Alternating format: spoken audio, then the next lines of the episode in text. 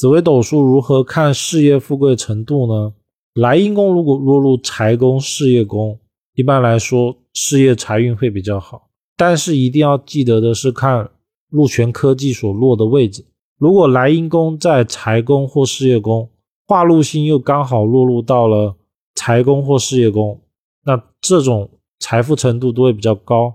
如果落入到田宅宫呢，就是可能会靠房地产或者是房租这种行业起家。落入到了其他工位呢，以此类推。比如说化禄跑到了朋友交友工，那这个人呢，大概率是靠跟朋友合伙，或者是找好朋友去投资项目拉拉单子，以此来帮助自己的事业变好。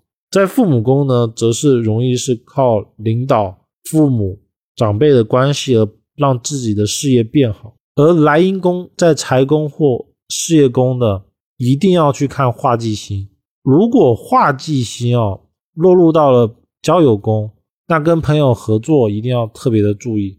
而在紫微斗数中呢，子女宫代表了合伙位，交友宫代表了朋友的位置，所以化忌星如果在子女宫的，要注意合伙会失败。在交友宫呢也一样。区别在于呢，在交友宫的是朋友，就一开始是朋友认识的，然后最后变成了投资的人；而子女宫呢，这种合伙的状态是他本来可能是领导或下属的关系而成为的合伙人。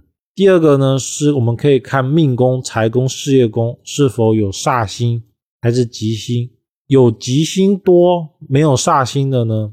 这种走公家单位或者是事业单位，正常都能步步高升，然后事业旺。怎么理解呢？就是说命盘里面命宫、财宫、事业宫没有煞星的，他如果做一些像老师啊，或者是在公司里面当一个员工，然后他可能要通过每一年慢慢的累积、累积升职加薪、升职加薪起来，这种呢一般来说会比较好。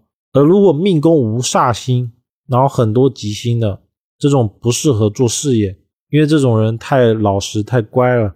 往往呢，能白手起家做事业当老板的人，命宫、财宫、事业宫一定多多少少会有煞星或者是忌星。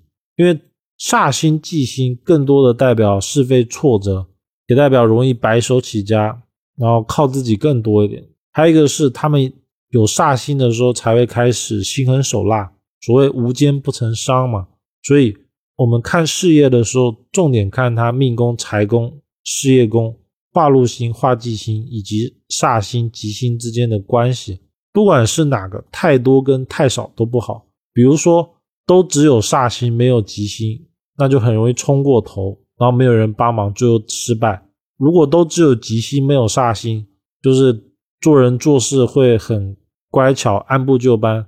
别人说什么就是什么，这种人呢，他没有冲劲，没有干劲，很难在事业上达到顶峰。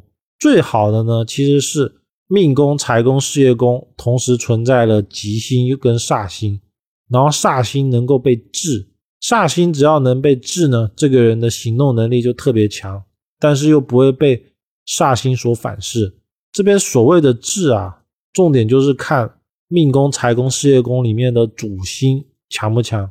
比如说紫微星如果碰到了左辅右弼，这时候就代表了这个紫微星是很强的。也就是说，这个皇帝啊，他有实权。这时候如果再碰到煞星，比如说擎羊星或陀罗星，他就能化煞为己用。就这个紫微星呢，它能够命令这个擎羊星去做事情，而又不怕这个擎羊星造反。相反的呢，如果命宫、财宫、事业宫落入的是天同星。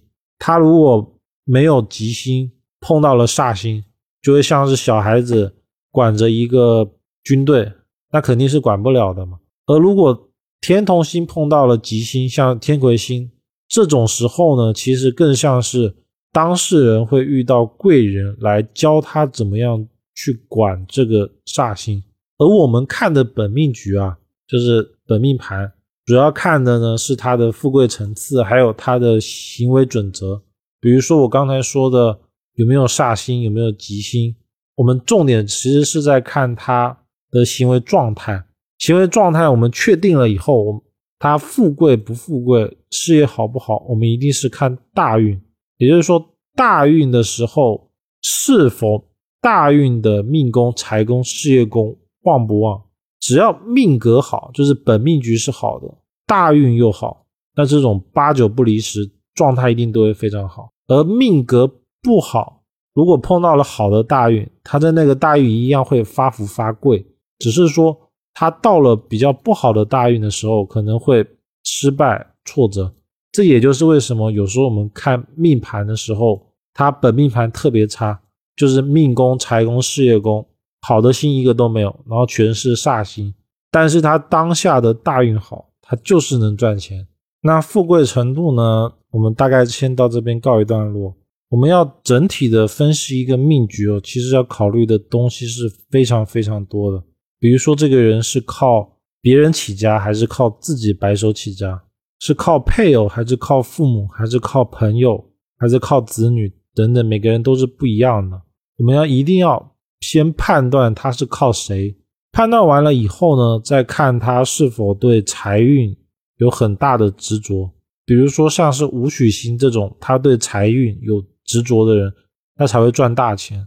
如果是像天同星这种，他无所谓的，就是他更多的是处于精神状态享受的这种，他不会以事业财运为优先的话，他可能就不会那么去拼事业。所以本命局其实要看的是他会不会想去赚钱，然后大运看的是他当下的运气会不会给他带来赚钱。当自己会想赚钱，又有能力赚钱，然后当下的大运。又同时重合的时候，它才会爆发，才会真正的赚钱。